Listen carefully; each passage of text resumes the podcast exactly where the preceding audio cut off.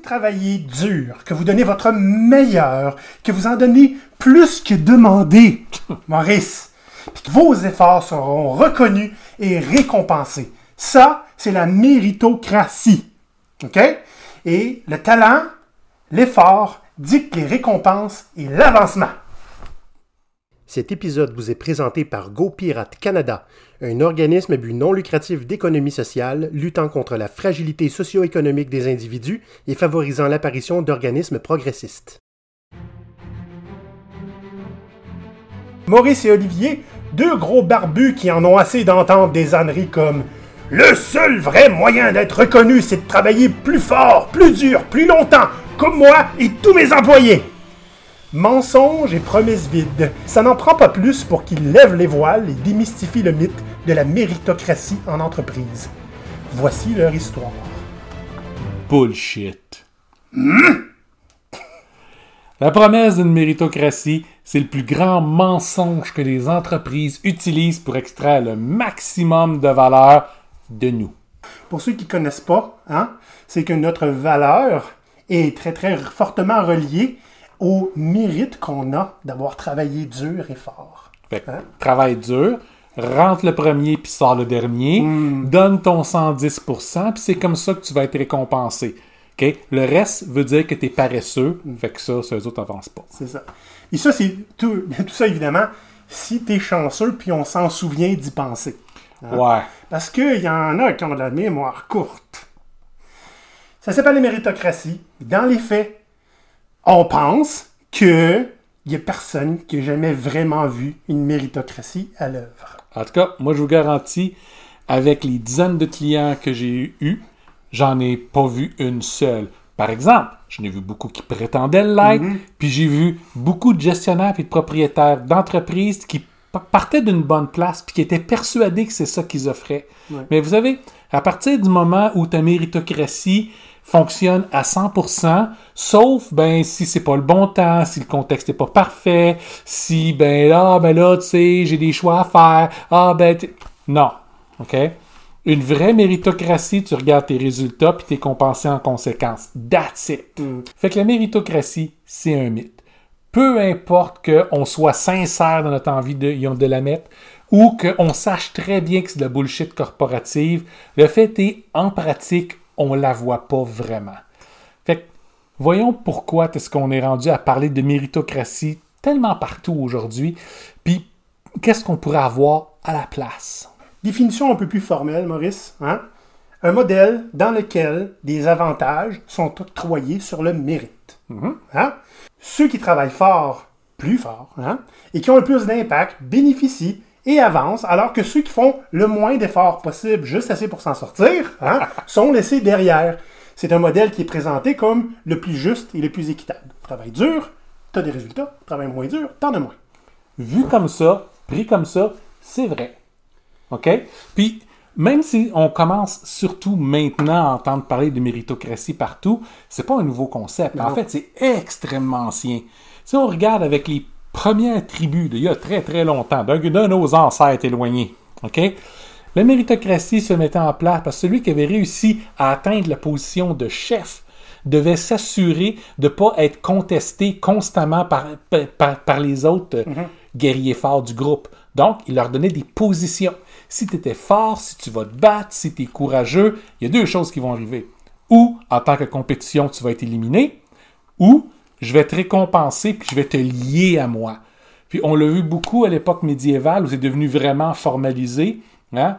Donc euh, les, gens qui étaient en charge, les seigneurs, allaient s'assurer que les plus grands guerriers, qui étaient ceux qui allaient être capables d'étasser de la place, travaillaient en fait pour eux autres puis dépendaient entièrement d'eux. Donc, c'est vraiment à l'origine une question de pouvoir renforcer son propre pouvoir puis d'éliminer la concurrence d'une façon pas juste spécifique, mais d'une façon à pouvoir l'utiliser, cette concurrence-là. Puis si on va un petit peu plus loin, on peut regarder avec le confucianisme en, Chine, qui est probablement une, une des seules vraies méritocraties qu'ils ont eues. L'idée avec le confucianisme, c'est que les jeunes étudient, hein, vont être gradés, comme on est à l'école encore aujourd'hui, basés sur leur grade. Ils vont pouvoir accéder à des postes de fonctionnaires de différents rangs selon leur grade, hein, selon, euh, selon leurs notes. Puis après ça, ils vont pouvoir progresser dans l'organisation après avoir passé des nouveaux examens. Donc, c'est toujours basé sur leurs connaissances puis leur capacité à pouvoir apporter euh, un bénéfice tangible au gouvernement. Donc, officiellement, il n'y avait pas vraiment d'autre façon de pouvoir devenir un, un bureaucrate euh, euh, dans un modèle de confucianisme. Maintenant, on ne dit pas que c'est pas arrivé. On dit c'était la façon pour faire. Seule vraie, je dirais, véritable méritocratie. Maintenant, on s'entend, c'est une méritocratie basée sur des connaissances théoriques et non pas nécessairement quelque chose de fait en pratique. Mais une méritocratie, c'est difficile à mettre en place. Hein? Donc, quel- quelque chose qui va faire que les gens vont être réellement récompensés selon leurs efforts. En fait, ce qu'on voit habituellement, c'est Ben, euh, lui, je comprends pas pourquoi il y a eu une promotion, parce que vraiment, il travaille pas très fort. Hein? Euh, lui, je sais qu'il y a eu une promotion parce qu'il est très, très euh, comme ça avec le patron. Hein? Euh, lui, il a une grande gueule. Je suis pas surpris qu'il y ait eu une promotion. Hein? Lui, il arrête pas de voler le crédit de- du travail qu'on fait, puis c'est lui qui a les promotions. Ça, c'est le genre de méritocratie dans lequel on vit en ce moment. Puis c'est des situations que probablement la plupart d'entre vous avez vécues au moins une fois. C'est juste une fois, vous êtes vraiment chanceux. L'idée est promettre une méritocratie, c'est une fausse promesse qui est institutionnalisée. Ouais. Parce qu'on a quand même les évaluations annuelles, puis souvent on va même lier un hypothétique bonus avec ça. Bonus qui va vous être donné si vous atteignez certains objectifs, si la compagnie atteint certains objectifs, puis si ça donne cette année-là.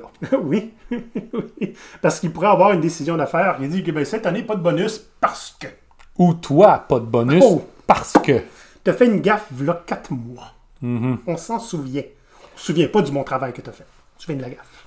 Puis quand on sait que pour beaucoup euh, de, de gens, le bonus fait partie intrinsèque de la paye. Ta paye, c'est 70 000 par année, dont 10 000 en bonus. Fait que tu vas avoir une partie de ce bonus-là chaque année. Il l'avait budgété. Il savait déjà que tu ferais un bon travail qui pourrait t'enlever. Puis, euh, ça, c'est sans parler aussi que, sais, on s'entend, les bonus, c'est de l'argent. hein. L'idée derrière, c'est que ben, si on leur promet de l'argent, ils vont travailler plus fort, ce qui est la motivation extrinsèque. Et ça a été euh, déboulonné par bien, bien, bien des études. La meilleure, la plus intéressante, je trouve, le livre hein, Drive, The Truth About What Motivates Us, par Daniel H. Pink. Super intéressant. euh, qui démontre très, très facilement que ce genre de bonus-là a un effet intéressant à court terme, mais rapidement, après ça, ça non seulement ça descend, mais c'est de moins en moins intéressant. Oui, en fait, ce que vous voulez viser, c'est une motivation intrinsèque, que les gens se donnent à plein parce qu'ils en ont envie, parce qu'ils en retirent quelque chose d'intéressant qui n'est pas juste tangible et matériel. Tu sais, moi, Maurice, j'ai déjà travaillé euh, dans une entreprise où il y avait euh, des consultants, des salariés, hein, puis on s'était fait, euh, on s'était fait promettre que, tu sais, tous ces gens-là sont, we're all in this together. On est tous dans le même bateau. Et à un certain moment donné, il y avait eu un sondage lancé par l'entreprise qui disait lequel de nos employés a travaillé le plus dur, il sera récompensé. Il n'y avait aucun consultant dans la liste, que des salariés. Hein? Et moi qui m'avais battu pendant des semaines pour qu'on se dise non, non, on est tous égaux, on travaille pour un même objectif, détruit en un courriel. C'était super bon. Fait que, tu sais, on voyait bien ce que ça laissait suggérer, c'était que c'est une méritocratie et que même la- le mérite n'est pas pour tout le monde. Tout le monde n'est pas égal dans la méritocratie. Vous avez trouvé ça ordinaire en tabarnouche. Et puis je peux te dire que ben, il a fallu que je gère beaucoup, beaucoup de cynisme dans les semaines qui ont suivi. C'est un peu normal. Moi, j'ai rencontré des, des, des, des, des fausses méritocraties un peu partout, en fait. Puis qui ne s'adressent pas juste aux employés de base, mais qui vont s'adresser aussi aux gestionnaires. Puis des fois, des gestionnaires assez haut niveau. hein. On parle des directeurs de service. Donc, ah, ben, tu vois, on ouvre un poste de vice-président. Fait que si ton département arrive à atteindre ces 5-6 objectifs-là que, que j'ai, les chances sont que c'est toi qui l'as. On peut pas te le dire de même, là, mais tu sais, hein, wink wink. Puis Ouais, naturellement, ben, quand tu atteins des objectifs, c'est quelqu'un d'autre qui l'a. Oui, quelqu'un de l'externe. Parce que, oui, Ça coûte moins cher. quelqu'un de l'externe. Ou des fois, c'est juste que, ben écoute, regarde tout ce que tu as fait. Honnête, on peut pas t'enlever de la position où, est- où est-ce que tu es. Tu es tellement efficace, c'est là qu'on a besoin de toi. Tu comprends ça, bien sûr. C'est ça. Fait que t'es très, très, très efficace, donc tu nous rapportes beaucoup. On n'est pas pour te récompenser puis te mettre ailleurs. Tu vas nous rapporter moins. Fait que la méritocratie combat la méritocratie essentiellement. Puis, je suis pas d'accord avec on va rapporter moins. Moi, j'aime. Dans, dans une des dernières emplois que j'ai eu, Ouais. OK? On m'a refusé pendant. Puis on s'est battu contre le fait que j'ai eu une promotion. OK? Simplement parce que j'étais trop bon à faire ce que je faisais. OK? J'étais considéré comme. Ça allait être une perte si, si je partais. Bien sûr, moi, j'étais pas au courant de ça. hein, ça. je l'ai appris par après. Mais l'idée étant que le travail que je faisais à ce moment-là était pas ma spécialité, était pas ce dans quoi j'étais bon ou même motivé à faire. Je faisais juste le faire en attendant que le poste trouve et puis que je puisse aller ailleurs. Mais naturellement, malgré que le patron se battait pour pas que j'aille de promotion, qu'est-ce qu'il me disait à moi? Hey, là, euh, on sait qu'il y a un poste qui s'en vient, Maurice, puis là, on hésite entre deux euh, candidats. Tu veux-tu rester ce soir pour nous, puis nous donner un coup de main? Tu sais, montre que tu es un bon team player. tu veux-tu rentrer en fin de semaine? Ah, ben, tu veux-tu faire. Ah, ben, tu veux-tu, tu veux-tu, tu veux-tu? L'ensemble de mes échanges avec ce gestionnaire-là était lui qui me demandait plus. J'ai vu la même chose avec des patrons euh, d'entreprise. Hein? Oui, je suis conscient, vous voulez que j'augmente vos salaires, vous voulez avoir tel avantage, vous voulez. Aucun problème avec ça. Faites juste me donner ça avant. Ah ben maintenant, j'ai besoin de juste ça avant. Ah oui, oui, ben j'y ai commencé, puis tout est débuté, les processus se sont en place. Si vous voulez que ça arrive, on a besoin d'atteindre tel nouvel objectif. Donnez-moi juste ça en plus. OK? À un moment donné, là, à partir du moment où vous êtes dans une relation avec quelqu'un qui vous demande constamment puis qui ne donne pas, on appelle ça une relation toxique. Et aussi euh, asymétrique. Absolument. Puis pas de la bonne asymétrie comme on parle en, en antifragilité. Ouais, ouais, c'est vrai, vous allez pouvoir nous dire, quand vous devenez employé à un endroit, la relation va toujours être asymétrique. C'est vrai. Mais elle n'a pas besoin d'être toxique. OK? Si vous êtes un gestionnaire d'entreprise ou un patron d'en- d'entreprise, je vous le dis, arrêtez de faire des fausses promesses à votre monde. Même si vous êtes sincère, vous voulez vraiment leur donner, si vous savez que vous n'êtes pas en mesure de le faire, ou quand le choix entre le faire puis perdre un avantage pour vous, va, et on va arriver puis que le choix sera pas long pour vous, euh, pour vous à faire, ne faites pas ces promesses-là. OK? Une, sur- une surprise, c'est peut-être juste mi- mieux accueilli aussi qu'une promesse. Exact. Puis dites-vous une chose, si on vous fait des promesses, puis on les remplit pas, ces promesses-là, vous allez être désengagé, puis vous allez vouloir partir. Ok, Oui, c'est vrai, je connais des propriétaires d'entreprises qui vont dire que l'engagement est un dû. C'est-à-dire les employés se doivent d'être engagés parce qu'ils sont payés pour faire leur travail, puis s'ils ne sont pas pleinement engagés, c'est comme lui voler de la productivité. Je fais pas des blagues, j'ai entendu ça mot pour mot. OK? L'engagement, ça se mérite. Hein? Exact. Fait plutôt que de parler de, de- de méritocratie, si vous êtes sincère pour avoir une méritocratie en place, partagez donc les profits de l'entreprise. On en connaît une couple qui font ça. Et oui, ça n'a pas besoin d'être 50% pour les employés puis 50% pour le patron. Faites un geste. OK? Puis arrêtez de faire des promesses comme si tu travailles dur, tu vas avoir un bonus. La pas, carotte. pas de bonus. La carotte. Exact. La canne à pêche. Mais si vous faites ça, vous devez être transparent. Parce que sinon, vos employés vont se demander, mais qu'est-ce qui nous cache là? Ça, c'est les revenus puis les, puis les, puis les profits qui nous indiquent. là. Est-ce que les actionnaires voient le même rapport que nous autres? Donc, soyez transparent avec tout le monde. Fait, une vraie méritocratie, vous n'avez pas besoin d'être transparent, à part pour une chose, comment les gens vont être évalués, puis quand les coches sont cochées, ben, ils ont ce qui ont été promis. La promotion, le bonus, peu importe. OK?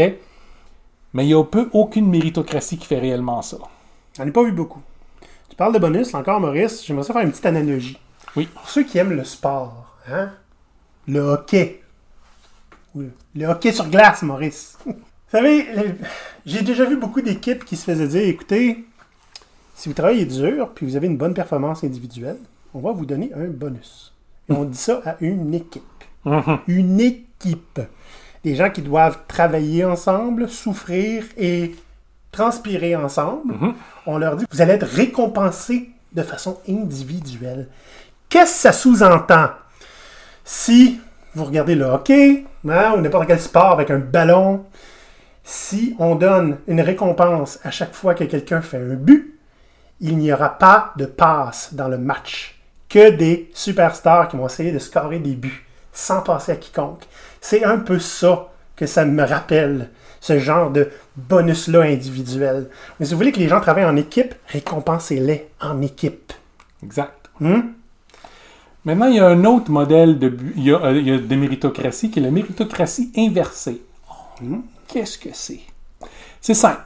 Plutôt que de faire des promesses à ceux qui performent, hmm, on leur ment pas. À la place, on fait des promesses qu'on va tenir à ceux qui performent moins. Oh, oh. Si vous êtes dans le 10% des employés les moins performants, on se débarrasse de vous. Puis tu sais, des fois, on, on le promet pas. On le fait chaque année sans en parler. Oui, mais dans beaucoup d'organisations, ça fait tellement partie des, des processus ressources humaines qu'ils n'ont pas le choix. C'est simple et c'est connu. Ça, ça vient d'un endroit. Jack Welch, le CEO de General Electric pendant quelque chose comme 30 ou 40 ans, a entièrement refait la façon dont l'organisation fonctionnait, puis l'a sorti de la façon dont les choses fonctionnaient dans les années 50 aux méthodes de, gestion euh, d'entreprise modernes qu'on a vu, vu surtout arriver dans les années euh, 80. Puis lui a été un des grands fondateurs de cette mentalité-là. Si tu fais partie du bottom 10%, OK, dans les 10% les moins performants dans l'entreprise, puis là on parle en tant qu'employé ou en tant qu'unité d'affaires, tu vas être éliminé. Ce qui voulait dire que, on parlait d'équipe tantôt, fait que toi, tu as une équipe d'une dizaine de personnes qui performent incroyablement bien. 15%, 20% au-dessus de la moyenne de l'organisation parce qu'on va calculer le- la performance sous la forme de nombre de tâches de fait, par exemple. Hmm? Ben ça, ça veut dire que une partie de tes employés vont être dans le ballot. Oui. Peu importe s'ils sont extrêmement efficaces ou pas, ils vont être dans ton 10% de moins efficaces. Hey, ça, c'est juste équitable, hein? Ouais. Fait que les équipes de superstars vont perdre Ben oui. 10% de leurs superstars parce que chaque équipe doit éliminer 10% des plus poches. Donc, ça fait que dans ces entreprises-là, il y a souvent des politiques d'embaucher pour mettre à la porte. C'est-à-dire que tu as une bonne équipe, tu as ton monde que tu vas avoir, tu en embauches suffisamment pour couvrir ton 10% de gens que tu veux pas particulièrement, juste pour pouvoir les mettre eux dehors à la fin de l'année sans perdre ton équipe. C'est vrai. Tu sais, tu m'avais parlé de ça récemment, j'étais comme, mais voyons, Maurice. Ben oui. Pas temps surpris finalement. Puis c'est encore partout, on va dire. Jack Welch a été vu comme un héros par plein de gens, puis maintenant, de plus en plus, surtout avec les façons de, de, de gérer qui évoluent, c'est de plus en plus évident que ben, il gérait par la peur, il gérait par l'abus.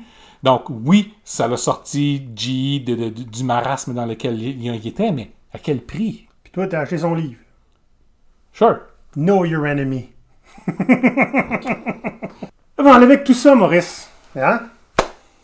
Bon. On aurait pu donner trois trucs et conseils pour les entreprises pour ne pas être une méritocratie. Moi, j'en ai juste un. Ne soyez pas une méritocratie. Soyez honnête. Eh oui. Soyez transparent. Faites pas de fausses promesses. OK? Mais là, les trucs qu'on va donner aujourd'hui, c'est surtout pour les gens qui vivent dans une méritocratie ou qui se le font promettre. Oui, qui est pratiquement tout le reste des gens. hein? oui. On l'a tout entendu, là. Travaille dur, donne ton 110%, puis rentre en fin de semaine, ou travaille sans que je te paye, ou... ou- Non, non, mais je vais te payer une pizza. Ouais, c'est ça. Ou deux. Mais fais des sacrifices pour moi, encore. OK? Pour tous vous autres, on a quelques trucs pour identifier est-ce que je vais tirer profit de ce modèle-là ou je suis juste en train de me faire exploiter? Le premier des trois trucs, hein, c'est assez simple. Si vous êtes en processus de recherche d'emploi et qu'on vous promet une méritocratie, ben, le premier truc, c'est n'avalez pas cette promesse. Demandez la transparence, demandez des preuves. hein. Qu'est-ce qui se passe? Comment vous faites? Quelque- Si je demande aux employés qu'est-ce qui s'est passé, qu'est-ce qu'on va me répondre? L'idée, c'est essayer, au pire, trouvez-vous une job ailleurs. Allez vers quelqu'un ou une entreprise qui est plus transparente avec ce qu'elle propose. Parce que si on promet une méritocratie, les chances que ça arrive sont. C'est pour ça que, comme on dit souvent, peu importe ce que vous avez présentement comme emploi, gardez euh, vos options ouvertes. Magasinez ce que vous valez sur le marché. Comme ça, quand il y a un problème accidentel qui va arriver puis vous perdez votre emploi, vous avez déjà des bonnes pistes ou des endroits qui sont intéressés à vous prendre.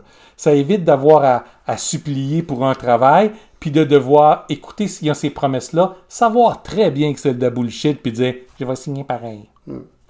Le deuxième truc, euh, souvent les, les indices d'une méritocratie, c'est quand la grande gueule, elle a tout le temps de promotion.